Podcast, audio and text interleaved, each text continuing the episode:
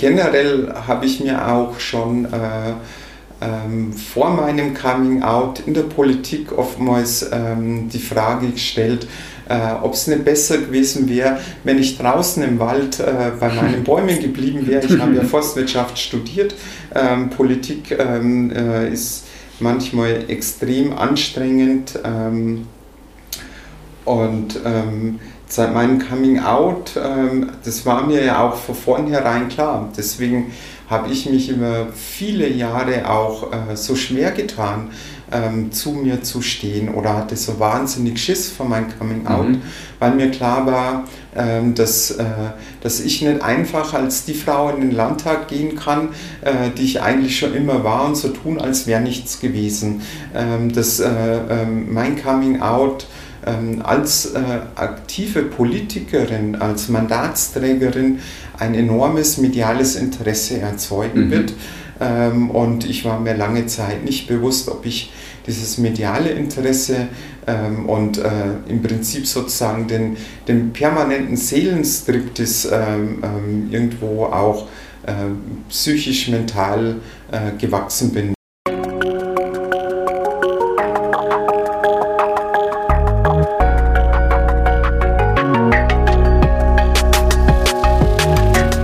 Herzlich willkommen zu einer neuen Folge von Somewhere Over the Hay Bale.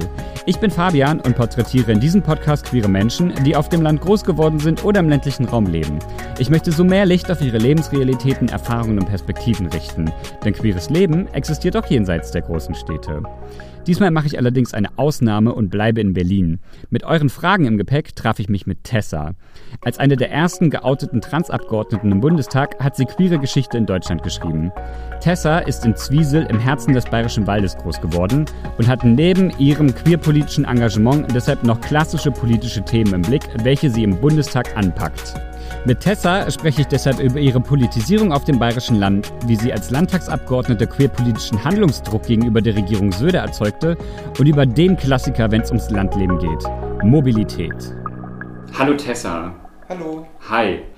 Schön, dass ich dich heute interviewen darf. Ich bin ganz aufgeregt. Ich sitze hier im, ähm, wie hieß das Haus nochmal, in dem ich gerade bin?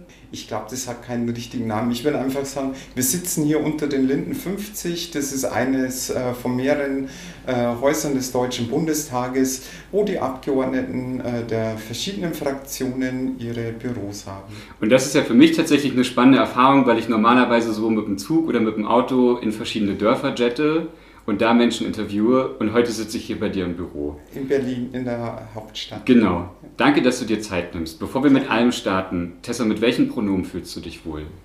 Ich ähm, definiere mich klassisch binär als Frau und äh, deswegen äh, ist mein Pronomen sie oder ihr. Dankeschön. Tessa, du bist seit dem 26. Oktober jetzt Abgeordnete des 20. Deutschen Bundestages. Herzlichen Glückwunsch erstmal dazu. Ja, danke schön. Und ähm, normalerweise starte ich immer so, was sind die ersten drei Sachen, die Menschen einfallen, wenn sie an das Dorf denken, in dem sie wohnen oder groß geworden sind. Dich würde ich gerne fragen, weil du jetzt so ganz frisch im Bundestag sitzt. Wenn ich Bundestag sage, was sind die ersten drei Dinge, die dir dazu einfallen?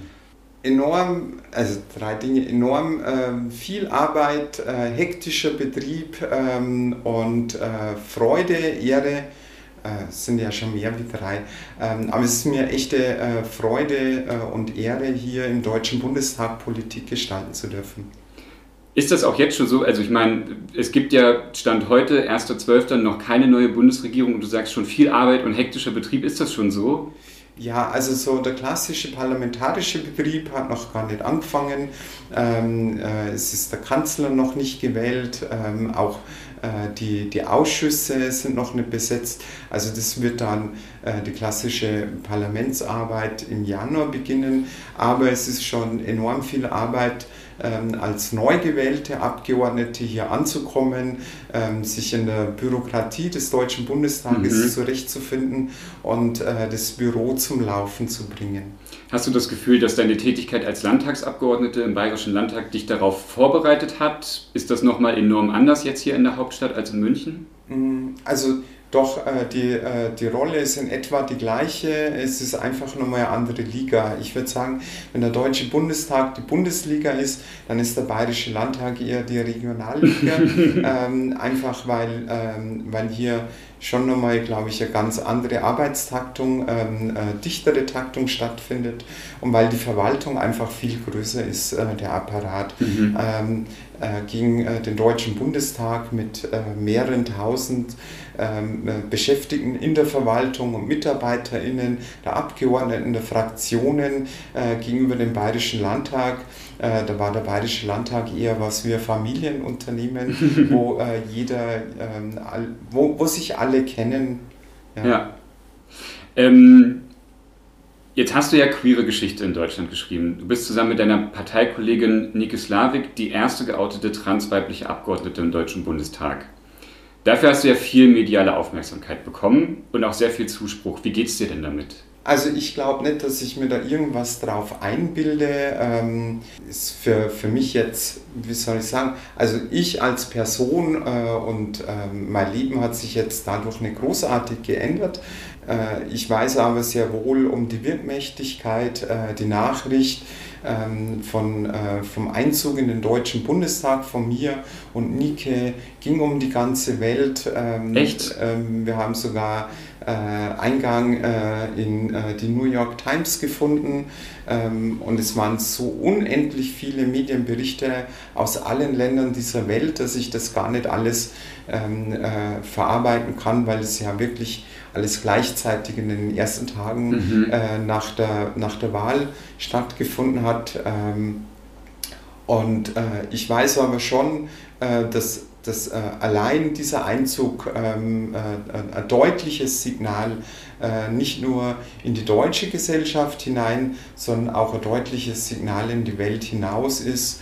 Ähm, und glaube, ähm, dass, dass das auch ähm, für, für viele Menschen äh, in, in vielen Ländern dieser Erde, äh, wo äh, gleichgeschlechtliche Liebe, wo transgeschlechtliche Menschen immer noch verfolgt und stigmatisiert werden, ein echter Hoffnungsschimmer ist. Mhm.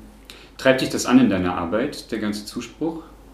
Also der Zuspruch nicht, mich treibt an, ähm, dass ich äh, ähm, die äh, Lebenswirklichkeit äh, von queeren Menschen äh, in unserer Gesellschaft, in dieser Welt deutlich verbessert. Ähm, ich äh, bin getrieben für, für Akzeptanz ähm, einzustehen und zu werben.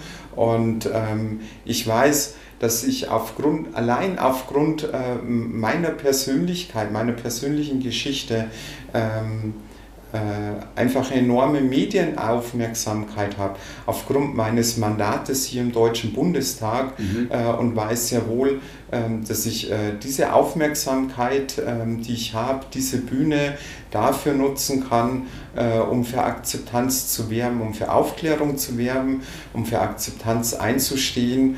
Ähm, und äh, deswegen sehe ich mich schon auch als Sprachrohr äh, für Menschen, äh, die diese Bühne und diese Aufmerksamkeit nicht haben. Mhm.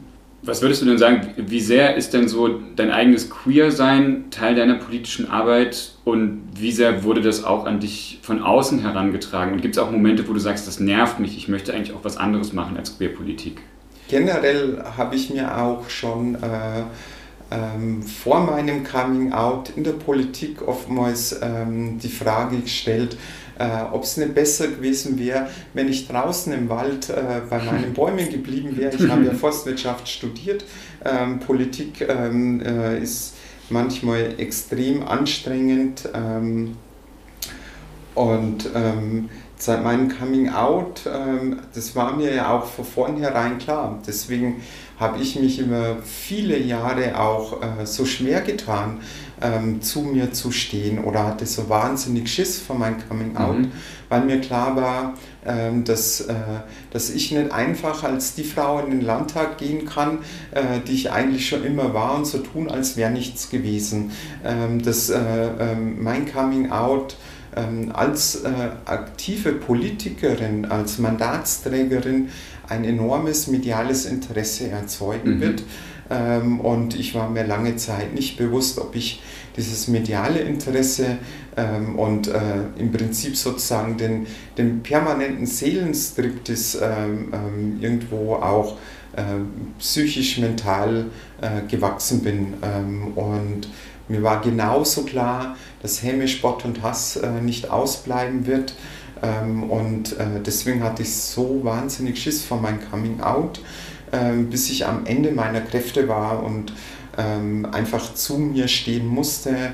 das war, und das ist ja keine Entscheidung, sondern das ist ein bedingungsloses Ja äh, zum Leben, zu meinem Leben und zu mir selbst. Und ähm, deswegen ist es eine gewisse Gratwanderung, immer wieder auf äh, seine ähm, persönliche Geschichte, auf seine Biografie angesprochen zu werden. Mhm. Ähm, und wenn ich merke, ähm, da geht es nur um eine Story oder um irgendwelche äh, Klischees zu reproduzieren, dann lasse ich auch Medienanfragen einmal bleiben. Ähm, ich äh, sehe aber sehr wohl, dass ich ähm, mit meiner persönlichen Geschichte ähm, verknüpft auch äh, politische Forderungen transportieren kann.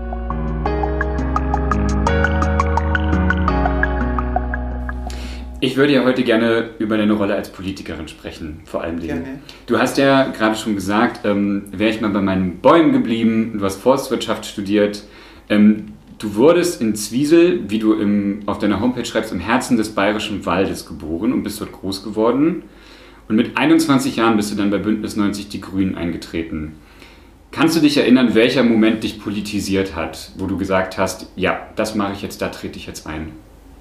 Ach, ich glaube, das waren ein paar so Lebenserfahrungen, ähm, was, was mich im, im, in meinem Leben ähm, äh, wirklich geprägt hat. Ähm, als Kind. Ich war damals äh, neun Jahre alt, ähm, als äh, äh, ähm, das Reaktorunglück in, äh, in Tschernobyl geschehen ist. Mhm. Und äh, ähm, ich habe diese Nachrichten mitbekommen und habe das gar nicht richtig verstanden als Kind, was da jetzt passiert ist. Äh, mir war aber klar, dass das was furchtbar Schlimmes sein musste, wenn das ähm, so weit weg ist und wir im Bayerischen Wald jetzt plötzlich nicht mehr draußen spielen sollten äh, und äh, ich plötzlich im Wald äh, keine Beeren mehr pflücken darf mhm. und nicht mehr Pilze sammeln.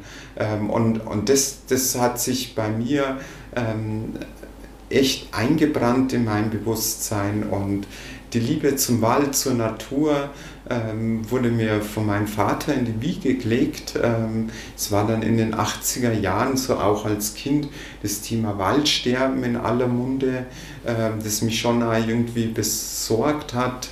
Ähm, und ähm, ja, später dann in meiner Jugend, äh, in äh, den frühen 90ern, nach der Wiedervereinigung, auch äh, das waren so Momente, ähm, also ähm, ich habe ostdeutsche Wurzeln in meiner Familie. Ähm, ah ja, da werde ich ja Mein Großvater, äh, Großvater mütterlicherseits äh, kommt aus Jüterbock. Ähm, mhm. Und äh, deswegen hat mich ja diese deutsch-deutsche Geschichte irgendwo auch von frühester Kindheit begleitet. Äh, und dann nach der Wiedervereinigung ähm, als äh, die äh, Bilder von brennenden Geflüchtetenheimen ähm, über die Bildschirme flackerten und äh, zu Hause im Wohnzimmer aufgeschlagen sind. Auch das hat mich ähm, ähm, bewegt. Wir haben dann als äh, von, von unserem Jugendzentrum äh, Mahnwachen organisiert, um mhm. auch im Zwiesel ähm, hier Aufmerksamkeit zu erzeugen. Ähm, und ähm, ja, äh, das, das waren so, so verschiedene Schlüsselmomente in meinem Leben, die mich ähm, irgendwie auch äh, politisch geweckt haben. Ähm, gleichwohl komme ich aber aus einem total unpolitischen Elternhaus. Und ähm, 98, das war die erste Bundestagswahl, mhm. wo ich selber mitwählen durfte, äh, war die Stimmung im Land ähnlich wie dieses Jahr, nach 16 Jahren Helmut Kohl und ich kannte keine andere Regierung. Ähm, war, äh, finde ich, einfach die Zeit reif äh, für einen ökologisch gesellschaftlichen Aufbruch in der Bundesrepublik ähm, und äh, der schien zum Greifen nah. Ich fand äh, deutlicher wie jetzt äh, in diesem Jahr, noch deutlicher äh, war auch die Sehnsucht nach einem Aufbruch, nach einem echten politischen Wechsel mhm. Damals spürbar ähm, aufgrund meiner ähm, ähm, Interessen und ähm, auch äh, so meine Liebe zur Natur äh, war klar, dass ich äh, da meine politische Heimat bei den Grünen finde und ich wollte einfach äh, da meinen bescheidenen Beitrag leisten und äh, wollte mich nicht darauf verlassen, äh, dass es reicht, wenn ich einfach nur mein Kreuzchen auf mhm. dem Wahlzettel mache, sondern ich wollte einfach wirklich meinen Beitrag leisten, dass dieser Aufbruch und dieser politische Wechsel wirklich Realität wird. War das was Besonderes damals, dass du zu den Grünen gegangen bist? Also der Hintergrund meiner Frage ist ein bisschen, ich komme ja vom ländlichen Sachsen-Anhalt und da war es was sehr Besonderes, irgendwie grün zu denken, grün zu wählen, beim grünen Wahlkampf mitzuhelfen. Ähm, es wurde sehr belächelt und auch angefeindet. Und ich habe so immer noch so das Bild von Bayern so sehr CSU-lastig, war das damals was ganz Besonderes, dass du zu den Grünen gegangen bist? Also doch, definitiv. Ähm, also sogar die Grünen waren da total überrascht, dass da ähm, plötzlich ein junger Mensch äh, bei der äh, Mitgliederversammlung steht und sagt, hier bin ich, ich bin jetzt Mitglied bei, bei den Grünen geworden und ich möchte hier aktiv werden.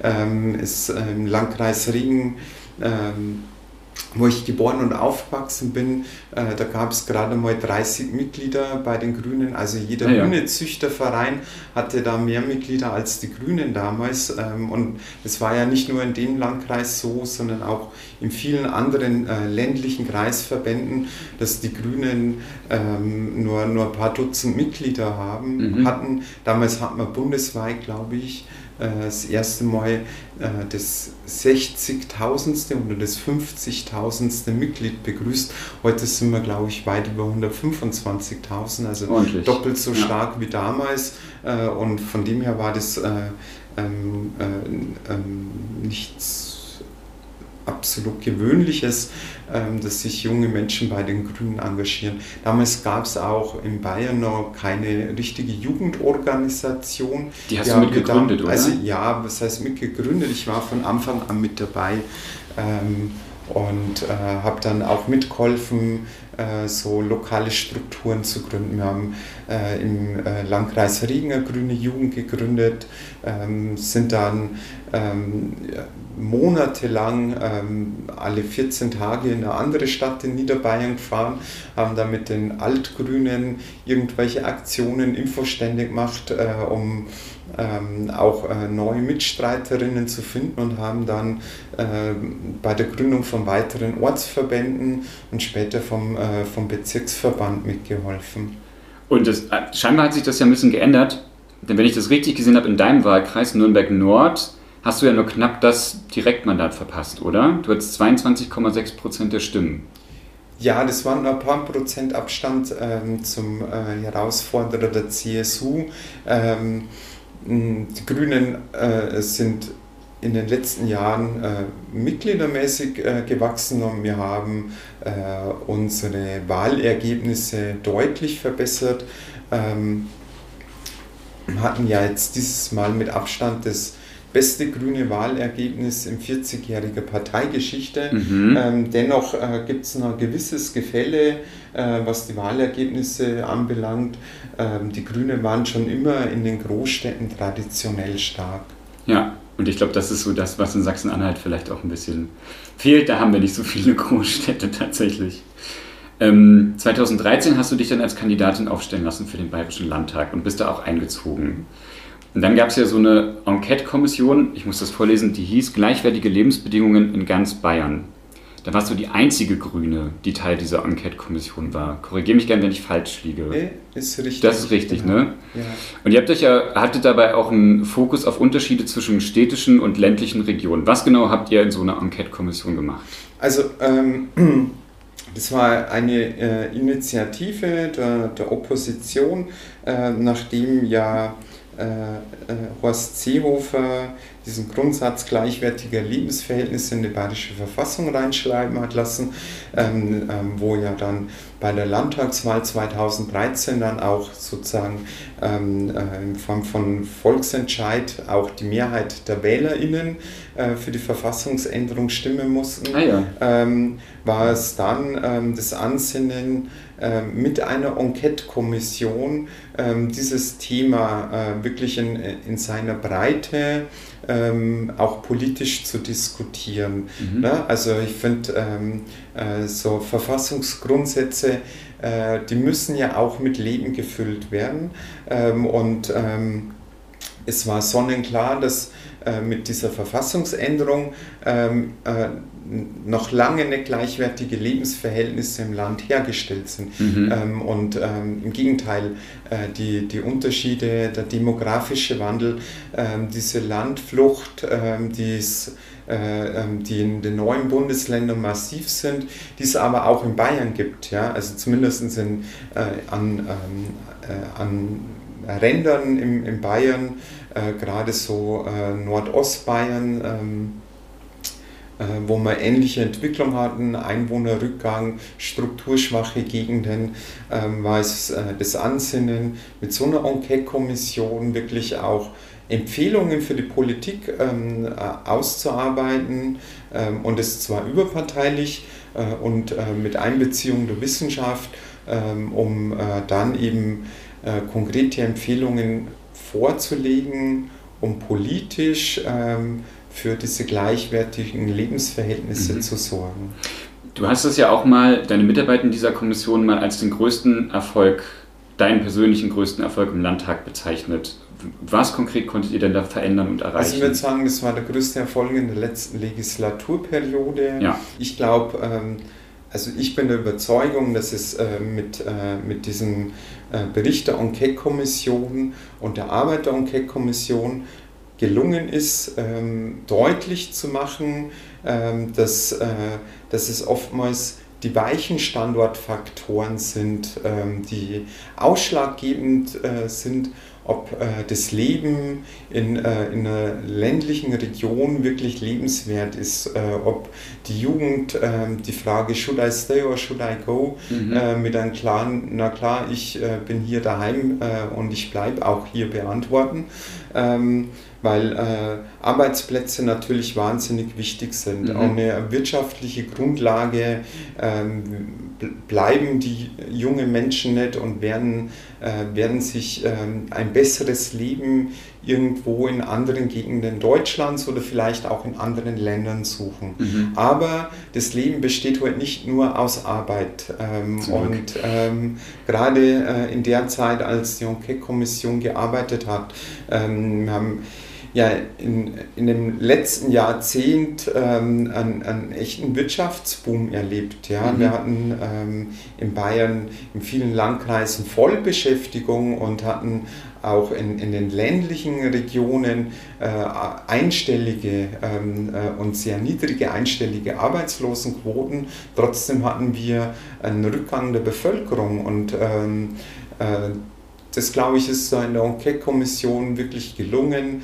äh, deutlich zu machen, dass es eben auch äh, die weichen Standortfaktoren sind. Hast du da Beispiele für, was so weiche Standortfaktoren sind? Also das äh, ist zum Beispiel ganz vorne dran natürlich äh, für junge Familien, ähm, die Kinderbetreuungsangebote, mhm. die Bildungsangebote, ähm, kulturelle äh, Angebote, ja. äh, die ganze Nahversorgung, ähm, die, die ja in den letzten Jahren dramatisch weggebrochen ist, ist ja mittlerweile nicht nur so, dass es in den Dörfern keine Metzger, keine Bäcker und keine Tante Emma Laden mehr gibt, mhm. sondern dass auch der, der äh, nächste Supermarkt nicht nur noch zwei Kilometer oder drei Kilometer, sondern nur noch, nur noch in 15 Kilometer Entfernung ähm, ja, zu finden voll. ist. Auch ÖPNV, ähm, eine ganz wichtige Sache. Ich fand das ganz interessant. Ähm, es gibt da einige Studien, die äh, in den neuen Bundesländern Untersuchungen geführt haben äh, zu den Haltefaktoren äh, und herausstellen konnten, ähm, dass äh, es geschlechtsspezifisch unter, unterschiedliche Gewichte Gewichtungen der Haltefaktoren gibt. Also dass junge Frauen ähm, viel, viel mehr Wert Wert auf einen guten ÖPNV legen mhm. und wenn ähm, das Angebot äh, nicht, nicht gut genug ist, ähm, ist sozusagen ein Faktor äh, fehlt, äh, um in der Heimat zu bleiben oder nach der Ausbildung wieder zurückzukommen. Mhm. Ähm, den ÖPNV gewichten Frauen deutlich wichtiger als Männer. Ähm, und äh, auch diese geschlechtsspezifische Unterschiede deutlich zu machen. Also das war ja alles noch vor meinem Coming Out äh, in diesem ähm, äh, männerdominierten Gremium.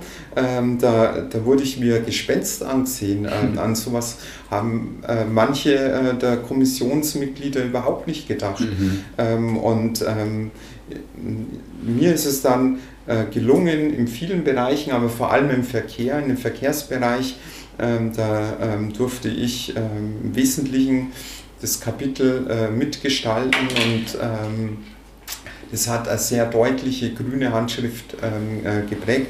Und vor allem konnte ich damit auch mit der Enquete-Kommission weil äh, diese Ansicht eben auch von wissenschaftlicher Seite bestätigt und äh, gestärkt wurde, finde ich auch nochmal deutlich machen, dass ähm, ÖPNV ähm, einfach eine, also dass Mobilität eine Grundvoraussetzung Voll, ja. für die gesellschaftliche Teilhabe von uns Menschen Absolut. ist dieses Verständnis zu vermitteln, dass äh, ÖPNV-Angebot nicht nur Frage der Ökologie ist, sondern eine Frage der sozialen Gerechtigkeit und der gesellschaftlichen Teilhabe. Das konnte ich mit der Enquete-Kommission deutlich herausarbeiten. Und ich glaube, da hat sich auch über die Parteigrenzen hinweg ein gewisser Bewusstseinswandel eingestellt, auch wenn die ähm, CSU in Bayern äh, dem äh, immer noch nicht ausreichend Augenmerk äh, schenkt. Mhm.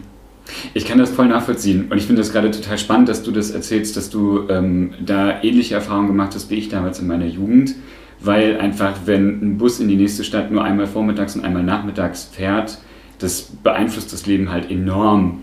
Und bei mir war das dann damals so, ich habe dann irgendwann mal auf dem Feld gearbeitet und mit dem ganzen Geld, was ich verdient habe, habe ich mir eine Schwalbe gekauft und bin dann immer so mit dem Moped ähm, über die Landstraßen gebrettert. Und da habe ich dann im Nachhinein festgestellt, was für eine enorme Freiheit das damals dann war, dass ja. ich nicht mehr angewiesen war auf meine Eltern und nicht mehr auf den Bus und dass ich da das Gefühl hatte, cool, ich kann Termine gerade selbstständig legen und kann auch mein Engagement, was ich in der nächstgrößeren Stadt dann Richtig, angefangen aber habe. Das liegt ja nicht daran, dass der Bus nicht eine, äh, keine Freiheit bieten würde, Stimmt, sondern ja. ähm, äh, die, äh, die, Freiheit ist eingeschränkt, wenn der Bus eben nicht fährt. Ach, stimmt, ja. ja, da hast du vollkommen recht.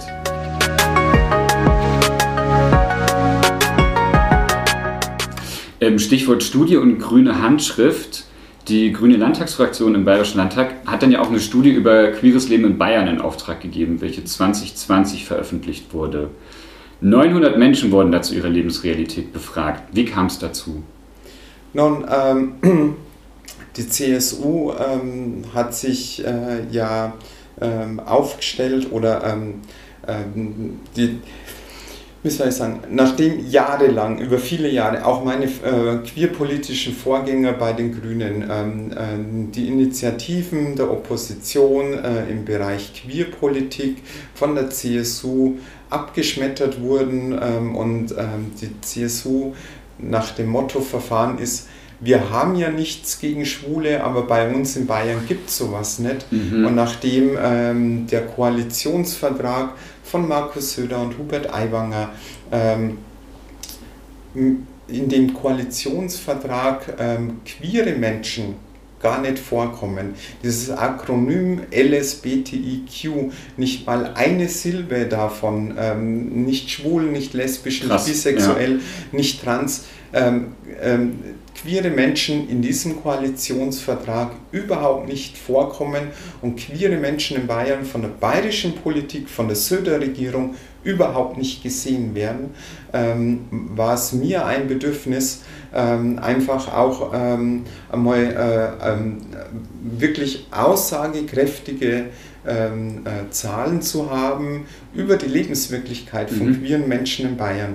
Ähm, und äh, deswegen haben wir in die, äh, diese Studie in Auftrag gegeben und das Ergebnis war ja, dass jede zweite queere Person in den letzten drei Jahren mindestens ja. einen Lebensbereich Diskriminierungserfahrungen ähm, ähm, erleben mussten.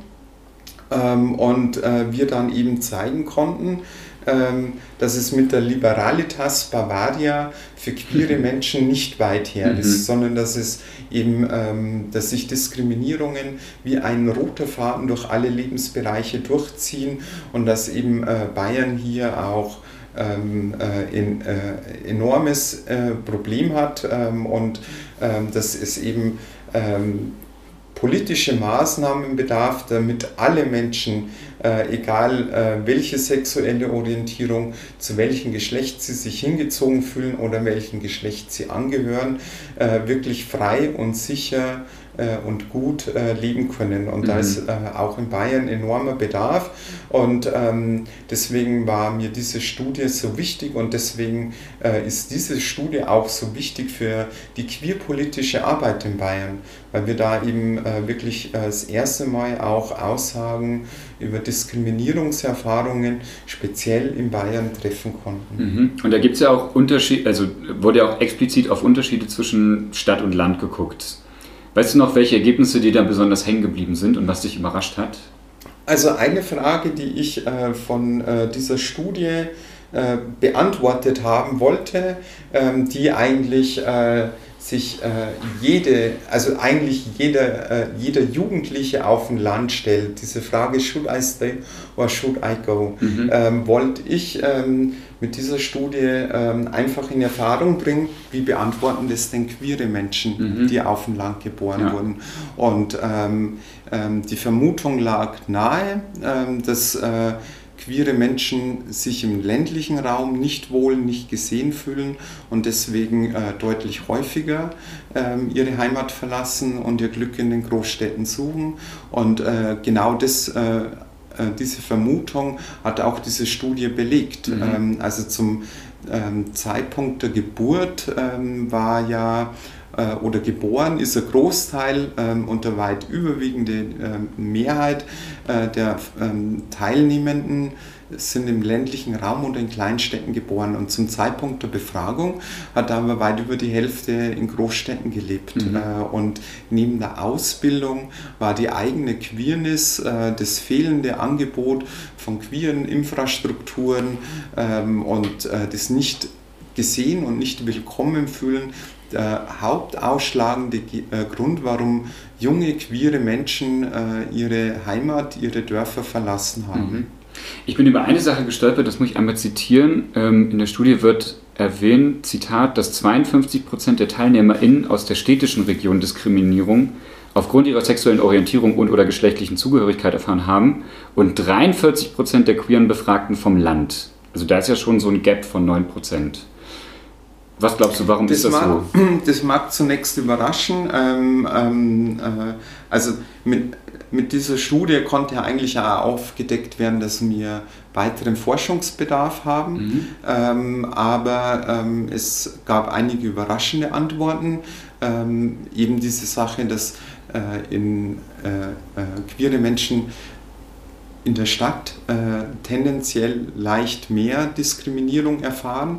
Ähm, die Antwort, ähm, ähm, und so, so muss man, glaube ich, die Studie und die, ähm, äh, die, die Angaben auch äh, interpretieren, ähm, dass äh, eben ähm, wir ja auch sehen, dass äh, im ländlichen Raum viel weniger queere Menschen geoutet sind. Mhm. und äh, dass sozusagen und das sehen wir auch aus anderen ähm, äh, Diskriminierungsstudien oder Antidiskriminierungsstudien, dass äh, Sichtbarkeit ähm, zu äh, zusätzlichen Diskriminierungserfahrungen führt.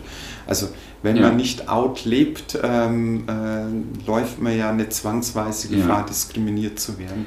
Das ist auch der Grund, ähm, warum äh, äh, Trans geschlechtliche oder äh, ähm, gender-nonkonforme Personen äh, häufiger oder am meisten Diskriminierung erfahren, weil ähm, äh, mir meine sexuelle Orientierung im öffentlichen Raum äh, andere Menschen nicht automatisch ansehen. Mhm. Wenn ich nicht mit irgendwelchen Stickern oder mit Regenbogenfahnen rumlaufe oder mit äh, meiner Partnerin äh, nicht Händchen halten, wenn sich ähm, äh, schwules Pärchen äh, nicht im öffentlichen Raum küsst äh, oder Händchen halten, dann, dann, dann fallen queere, dann fallen schwule, Lesben, Bisexuelle im öffentlichen Raum oder in der Arbeit nicht auf. Mhm. Ähm, transgeschlechtliche, gendernonkonforme Personen, denen sieht man es heute oftmals an, dass sie trans sind oder einen Trans-Hintergrund haben ähm,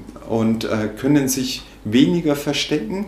Ähm, gerade auch äh, Coming Out im Berufsleben, im Erwachsenenalter führt heute zur Sichtbarkeit und diese Sichtbarkeit führt zu deutlich mehr Diskriminierung.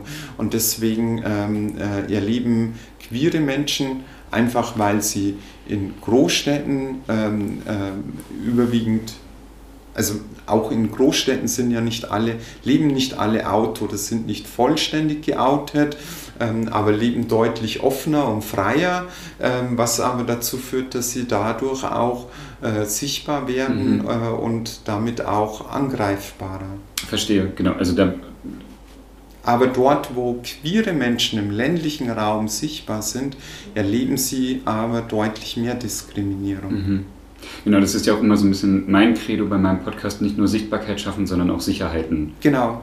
Ja. ja. Ähm, Stichwort Sicherheiten tatsächlich. Ähm, meines Wissens nach ist ja Bayern das einzige Bundesland ohne landesweiten Aktionsplan gegen Queerfeindlichkeit. Ist das immer noch so? Ja, das ist immer noch so. Das ist unglaublich. Ich wollte gerade sagen, also mit dieser Studie habt ihr ja tatsächlich belegt, dass es da politischen Handlungsbedarf gibt. Wer stellt sich da quer? Warum, warum gibt es das nicht? Ja, äh, wer regiert denn in Bayern? Äh, die okay. CSU mit den Freien Wählern noch. Ähm, also die, äh, die Äußerungen der letzten Wochen ähm, zu äh, den queerpolitischen ähm, äh, Absichten äh, im Koalitionsvertrag seitens der CSU äh, zeigen ja, äh, dass äh, die CSU ganz offensichtlich äh, daran arbeitet, auch die politische Mehrheit in Bayern ähm, zu verlieren.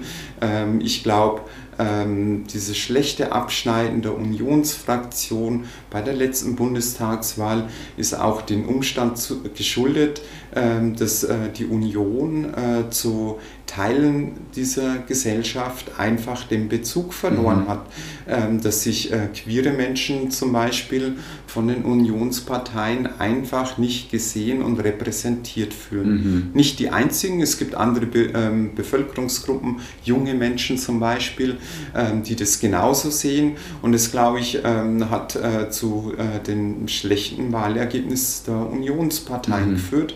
Ähm, und ähm, äh, ich habe ähm, jetzt in den letzten Wochen nicht den Eindruck, ähm, dass äh, ähm, die äh, CSU aus diesen Fehlern der Landtagswahl gelernt hat. Im Gegenteil, ähm, ich äh, betrachte die Äußerungen eher mit Sorge, dass es äh, zu einem Backlash in der Union kommt, ähm, äh, wo sie aber diese Bevölkerungsgruppen bestimmt nicht äh, erreichen, sondern die Tür mhm. erst recht zuschließen. Mhm.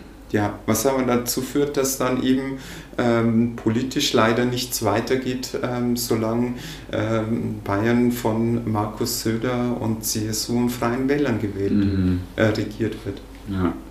Laptop und Lederhose, aber keine Regenbogenflagge. Ja. Ja, äh, oder äh, Regenbogenmasken, ähm, dann aber nur ähm, als äh, ähm, scheinheiliges äh, Symbol der Scheintoleranz. Ähm, und das finde ich heute besonders verwerflich, ähm, dass ähm, bei dieser Ignoranz der CSU gegenüber dem politischen Handlungsbedarf sich dann aber Markus Söder äh, nicht ähm, zu schade ist dafür, sich mit einer Regenbogenmaske in die Allianz mhm. Arena zu stellen ähm, und ähm, hier auf tolerant zu machen. Mhm. Ich würde gerne nochmal jetzt ähm, in den Bundestag kommen, du als Bundestagsabgeordnete. Ich habe mich gefragt, äh, der Bundestag als politische Institution fühlt sich irgendwie ganz weit weg an von den Dörfern dieser Republik was kann im Bundestag beschlossen werden oder was kannst auch du als Bundestagsabgeordnete tun, was das Leben auf dem Land konkret verbessert, auch für queere Menschen? Also generell, glaube ich, ähm, muss, muss hier ähm, auch von bundespolitischer Seite ähm, alles getan werden, um wirklich äh, die auch die weichen Standortfaktoren zu sichern. Das ist eine diffuse Sache, ja. Also ähm, äh, die Bundespolitik äh, muss hier Finanzmittel bereitstellen, um Akzeptanzarbeit, um Aufklärung äh, leisten zu können, um, äh, um gegen Diskriminierungen vorzugehen. Und dort, wo fehlende Akzeptanz in Benachteiligung oder sogar in Hassgewalt umschlägt, da muss der Staat sich schützend äh, vor, vor den Menschen stellen äh, und äh, dafür sorgen, dass die zu ihrem Recht kommen mhm. oder Hasskriminalität konsequent geahndet und verfolgt wird. Ähm, und äh, die Kommunalpolitik Politik muss dann für queere Menschen heute dann auch einmal Sichtbarkeit sorgen. Mhm. Ne? Also wir brauchen, wie gesagt, äh, auch nicht irgendwo ähm, in, in jedem Dorf einen, einen, ähm, einen hauptamtlichen äh, Queerbeauftragten. Das kann nicht jede kleine Kommune leisten, aber ähm, man, man kann doch auch in einer kleinen Gemeinde ähm, äh, zum Beispiel zu irgendeinem Aktionstag, zum Eiderhoppe zum Beispiel, mal die Regenbogenfahne ja, vor dem Rathaus ist, ja. um einfach ähm, auch ähm, Zeichen zu setzen Voll. und einzustehen äh, und den Menschen einfach äh, ähm, Signale zu geben, hey, ähm, ihr seid gut, wie ihr seid und ihr seid hier daheim und ihr seid hier willkommen. Und wenn ihr hier leben wollt, ähm, dann, dann seid ihr genauso ähm, äh, ein wichtiger Teil der Gemeinde äh, wie, wie äh, jeder Heterosexuelle auch. Ja. Also das glaube ich, äh, in, in der Summe braucht es. Es braucht klare bundespolitische Maßnahmen, aber ich glaube, es braucht halt einfach auch ein Bewusstsein und ein beherztes ein Eintreten für Akzeptanz in der Kommunalpolitik, um die Lebenswirklichkeit von queeren Menschen im ländlichen Raum äh, zu verbessern. Die, ähm, die freie Entscheidung der Berufswahl und die Frage so, also oftmals verschlägt einen ja auch die Liebe irgendwo anders hin. Ja. Das wird sich ja eh nicht vermeiden lassen, aber ähm, äh, das finde ich, muss mal die Kommunalpolitik merken, dass ähm, wenn wir von vielleicht 10% ähm, der Bevölkerung ausgehen, wenn 10% der Jugendlichen weggehen und nicht mehr kommen, nicht wegen der Ausbildung, sondern weil sie einfach nicht willkommen sind, ja. ja dann ist es ein Aderlass für Voll. eine Region, wenn es über Generationen so bleibt. Und das, glaube ich, muss einmal auch in den Köpfen der Kommunalpolitik verankert ja. werden. Ich würde zum Abschluss, ich habe ein paar Fragen meiner HörerInnen mitgebracht ähm, und würde dich mal einladen zu einer Schnellfragerunde, falls sich die Fragen schnell beantworten lassen. Genau, vielleicht kurz und knapp, soweit es geht. Ähm, erste Frage. Wie gehst du als Abgeordnete mit Mackerei und dominanten Männlichkeiten in der Politik um? Ähm, den zeige ich die kalte Schulter. Okay, danke. Es gab auch explizit die Frage, wie gehst du in der Zusammenarbeit mit Abgeordneten der AfD um? Die sind ja eine offen queerfeindliche Partei. Ich werde niemals mit Rechtspopulisten und Rechtsextremisten zusammenarbeiten. Mhm. Hast du queerfeindliche Erfahrungen in deiner eigenen Partei gemacht? Persönlich, ähm, ähm, also äh, persönlich heißt face to face mhm. äh, nicht, äh, wobei es halt auch nicht unerwähnt äh, bleiben darf und es gehört zur Ehrlichkeit dazu, dass wir leider auch äh, bei den Grünen ein paar einzelne Personen haben, äh, die gegen die Rechte von transgeschlechtlichen Menschen Stimmen, Stimmung machen, ähm, die aber bei uns in der absoluten Minderheit sind und in der Partei äh, auch niemals was zu sagen bekommen werden. Bist du optimistisch, dass das sogenannte Transsexuellengesetz in dieser Legislatur abgeschafft, reformiert und oder ersetzt wird? Ja, das wird passieren. Wie bleibst du dir und deinen politischen Standpunkten treu und verlierst dich nicht in Kompromissen? Ich muss nichts werden und ich muss an niemandem was beweisen. Ähm, und um bei mir zu bleiben, brauche ich ab und zu mal Auszeit für mich ähm, am besten äh, lange ausgedehnte ähm, äh, Wanderungen in der Natur, um wieder auf den Boden äh, zu kommen und bei mir zu bleiben. Mhm. Gibt es sowas wie ein queeres politisches Netzwerk im Bundestag, O-Ton, so wie alte Männer das ja auch machen? Ähm, also es, es gibt ja in den anderen äh, Fraktionen, insbesondere äh, gerade bei der Union, äh, wenig geoute queere Menschen. Ähm, in, innerhalb den Grünen äh, arbeiten äh, ähm, äh, wir sehr gut zusammen. Ja, und innerhalb der Ampelkoalition denke ich definitiv. Mhm. Was ist das Merkwürdigste am Deutschen Bundestag? Also dem konkret physischen Ort. Woran musst du dich noch gewöhnen? Was ist für dich befremdlich? dass man hier äh, in der Verwaltung für alles irgendwelche Formulare braucht äh, und äh, dass, dass hier äh, tatsächlich äh, die Formulare ausgedruckt, unterschrieben, äh, eingescannt oder per Fax versendet werden muss. Ähm, also ich glaube, ähm, der Ort Deutscher Bundestag ist der Ort, wo man am deutlichsten spürt, ähm, dass wir in puncto Digitalisierung echt noch was aufzuholen haben. Mhm. Okay, wow, spannend. letzte Schnellfrage. War es deine Idee, als MDB zu kandidieren oder wurdest du von KollegInnen auf die Idee gebracht? Ähm, also es waren nicht Kolleginnen, sondern es waren, äh, es waren queere Menschen.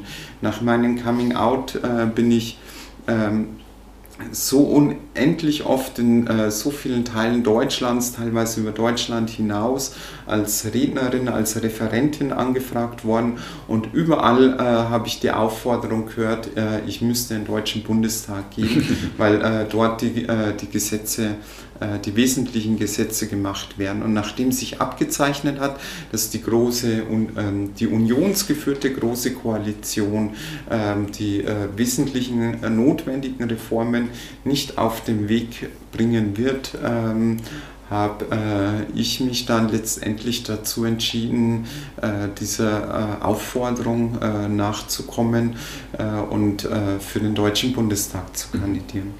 Danke. Ich habe noch zwei Fragen zum Abschluss. Ähm, die erste Frage ist, welche Themen sind dir denn jetzt so am Herzen als MDB? Was möchtest du gern anstoßen, verändern und ins Rollen bringen mit dieser Legislaturperiode?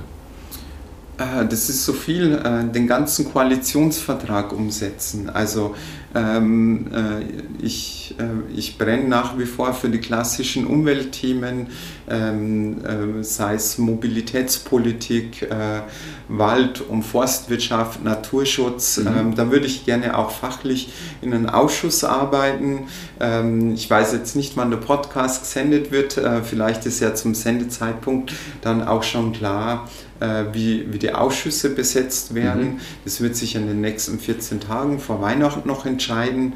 Ähm, ich werde aber äh, weiterhin ähm, auch äh, queerpolitisch meine Stimme erheben und möchte mich da insbesondere auch für eine gute, diskriminierungsfreie Gesundheitsversorgung von Transpersonen einzusetzen. Das ist nämlich neben ähm, der ähm, äh, neben dem Selbstbestimmungsgesetz und der Abschaffung des transsexuellen Gesetzes äh, wirklicher Punkt, ähm, was die Lebenswirklichkeit von transgeschlechtlichen Menschen mhm, deutlich voll. verbessern würde.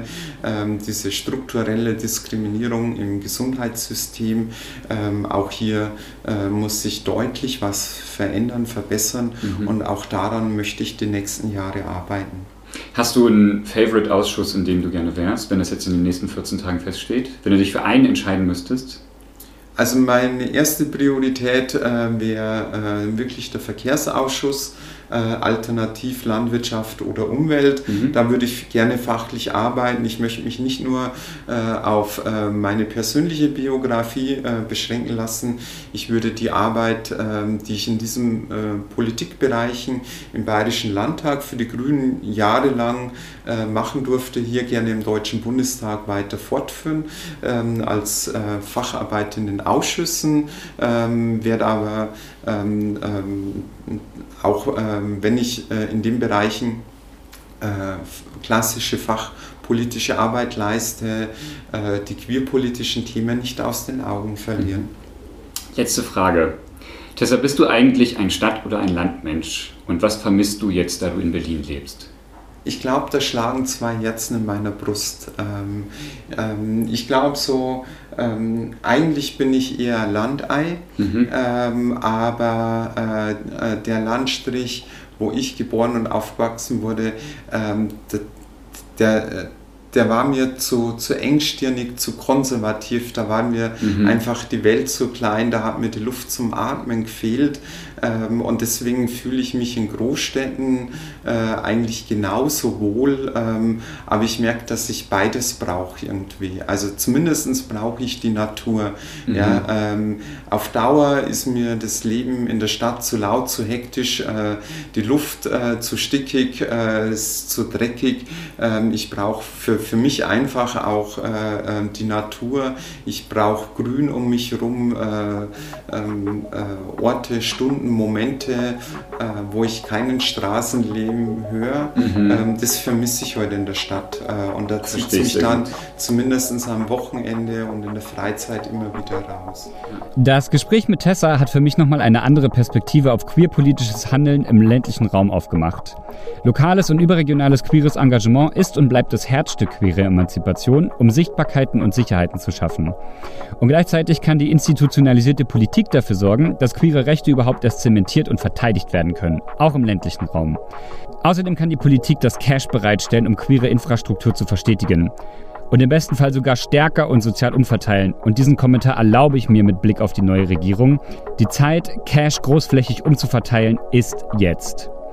Manchmal steht Queer nicht auf dem jeweiligen politischen Inhalt, ist aber maßgeblich für die lokalen Communities. Ohne vernünftige Infrastruktur kommen queere Menschen nicht zu Beratungsangeboten, coolen Ärztinnen und an Begegnungsorte.